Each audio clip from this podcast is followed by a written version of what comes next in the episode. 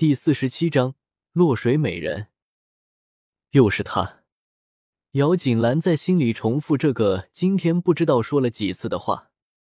怎么了，进去呀？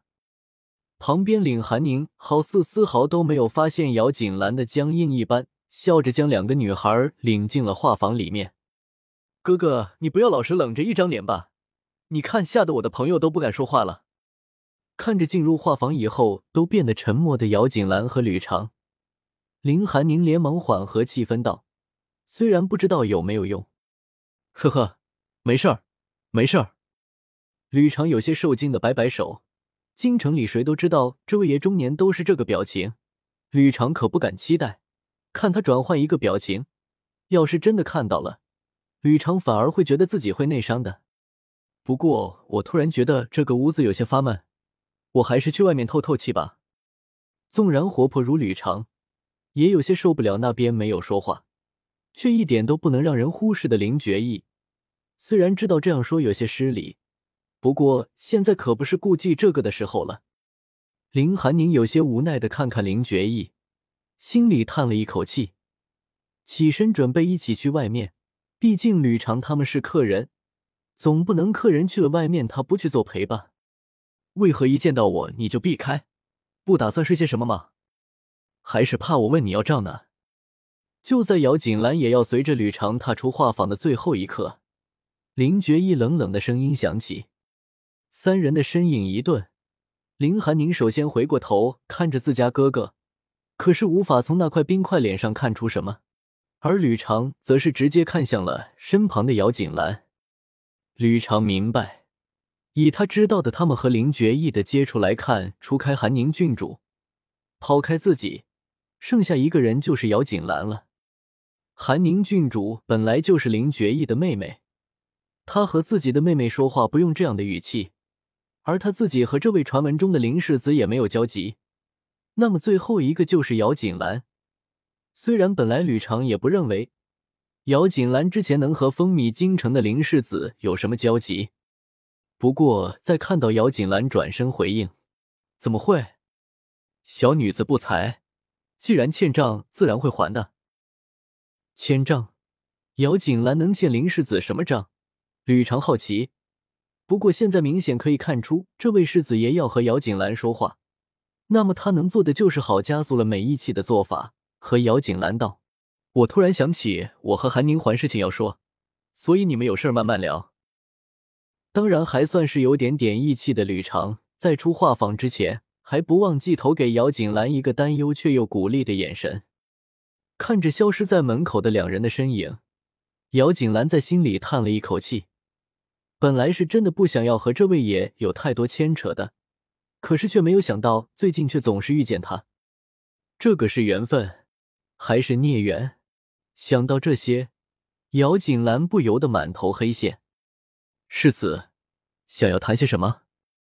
除了之前的事情，姚锦兰实在是想不到自己还能有什么和这位爷说的，于是干脆将主动权交给了人家。林觉一眼里闪现出一抹意外，好似不明白姚锦兰眼里的逃离为什么这么快就不见了。姚锦兰，有些事情虽然是你开始的，可是结束却不是你能够决定的。林觉意说话的时候，一直都看着姚锦兰的眼睛，没有错过她脸上任何一抹神情。林觉意的话让姚锦兰的神色有些异样，看着手里那约约冒着热气的茶水，一时之间不知道自己是该喝还是不该喝。这话姚锦兰怎么都觉得听着那么的暧昧呢？如果是错误的开始，早点结束不是更好吗？知错就改才是正确的做法。姚锦兰行为端庄，语气沉稳的说着：“端庄的行为，知礼的说法。”林觉意看在眼里，可一点都不觉得高兴，眼皮都没有抬，淡淡的回应：“我没有打算改，我改。”姚锦兰非常快速的认错，态度十分诚恳：“是我不知道天高地厚，招惹了世子爷，还请世子爷带人大量给我一个改正错误的机会。”不可能！姚锦兰在认错的速度还是比不上某人拒绝的速度，话落，果然看到姚锦兰嘴角抽搐的动作。说真的，姚锦兰是真的不明白这位爷的想法。不过京城里怕都没有几个人能明白这位爷心里在想些什么，所以姚锦兰也不纠结，从善如流。是。两句话说完之后，屋子里再次陷入静止。看着对面坐的四平八稳的世子爷，姚锦兰磨磨牙。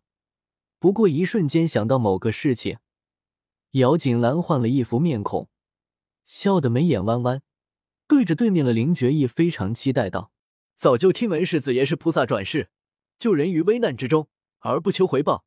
既然世子爷那么大方，那么小的自然也不能藏着掖着，对不对？小人还有一事相求。”说着，放在一起的两只手相互摸摸，好似有些不好意思的模样。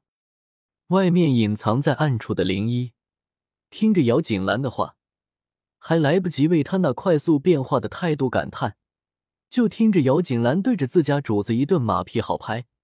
不过，林一实在是怀疑，他嘴里的那个人真的是自己的主子吗？菩萨，好人，主子不被人说是恶魔就好了吧？要是被主子的对头给知道了姚小姐的这些赞美。不知道他们该是会露出一副什么表情。这个时候，林一觉得自己突然很好奇。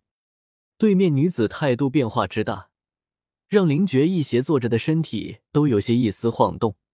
半分钟之后，果断的端正了身体，抬眸看着对面笑得一脸灿烂的女人，嘴角微微扬起，说：“我要临安居士的字帖。”外面林一有些疑惑。这个姚小姐真是料事如神呢。这个临安居士的字画，主子也不过刚刚从某个人哪里敲诈而来，都还没有给拿到手，居然被这位主儿给惦记上了。林觉义狭长的双眼深深的的看着对面的女人，表情依旧莫测。沉声：“一个条件。”世子爷，您的菩萨心肠呢？姚锦兰扬起笑脸，想要继续自己的夸奖。希望可以将那个条件给赖掉的一个条件，依旧是好听的声音，可是却让姚锦兰有咬人的冲动。狮子多了不怕痒，姚锦兰薄唇轻启，好。姚锦兰的话落的一瞬间，林觉义看着对面女子再次露出的笑容，心跳的速度却在那一瞬间失去了原有的节奏，从来没有过的陌生的感觉在胸口蔓延。这一刻，林觉义清晰的知道，有些事情的确发生了变化。屋子里两个人不再交谈，可是林觉义狭长的眸子一直都定在姚锦兰的身上，其间风云转动，柳暗花明是姚锦兰不知道的，可是那空气中蔓延的让屋子的气氛无形的开始凝滞的压抑，却是姚锦兰可以感觉到的。姚锦兰在心里自我检讨了一番，她好似没有在说什么让这位爷不高兴的话吧。想了许久，无果。姚锦兰果断转头撩开帘子，看看外面的风景吧。美人湖上停留着多艘画舫，舫上俊男美女相互凝视，其间轻意涌动，多么美好的场面呀！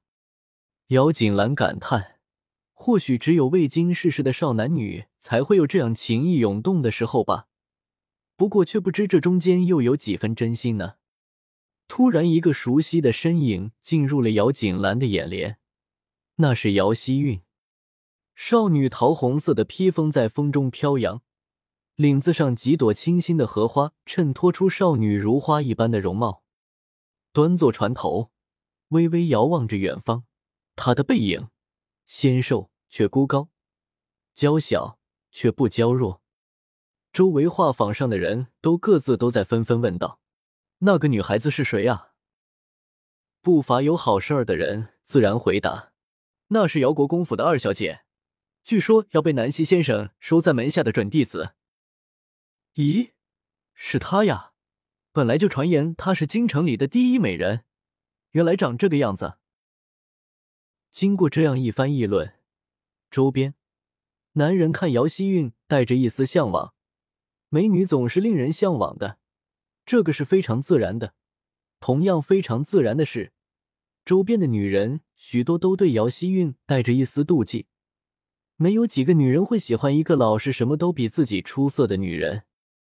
姚希韵感受着周围的人对自己投来的爱恋、嫉妒的目光，这个样子让她感觉好极了，美目顾盼，却不想看到韩宁郡主和吕长站在一艘画舫上。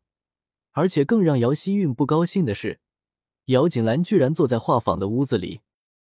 想到昨夜姚锦兰在祖母面前对自己的退让。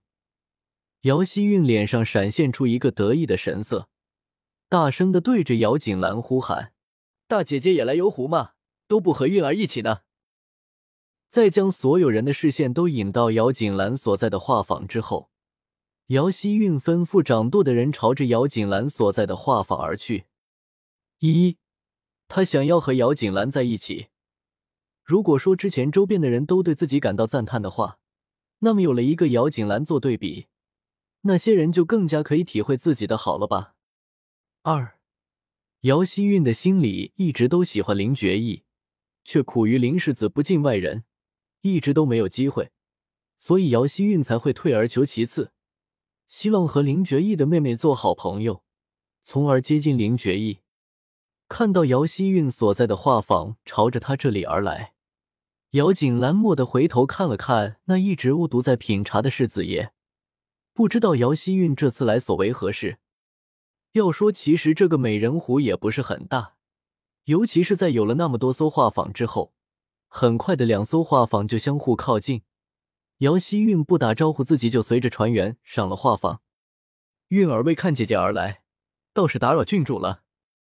姚希韵对着韩宁郡主屈膝行礼，口里说着不好意思，可是脸上却没有半分的不好意思。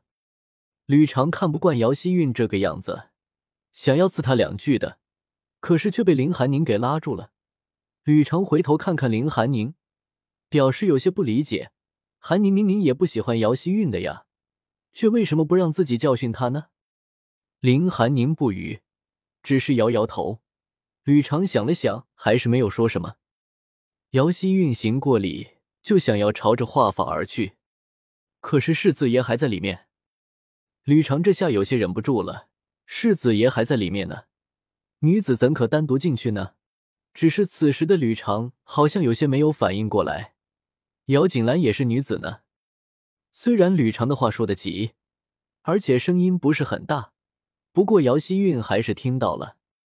想到那个人就在里面，更是什么都顾不得想，撩开帘子就想要进去，可是还没有看见魂牵梦萦的身影。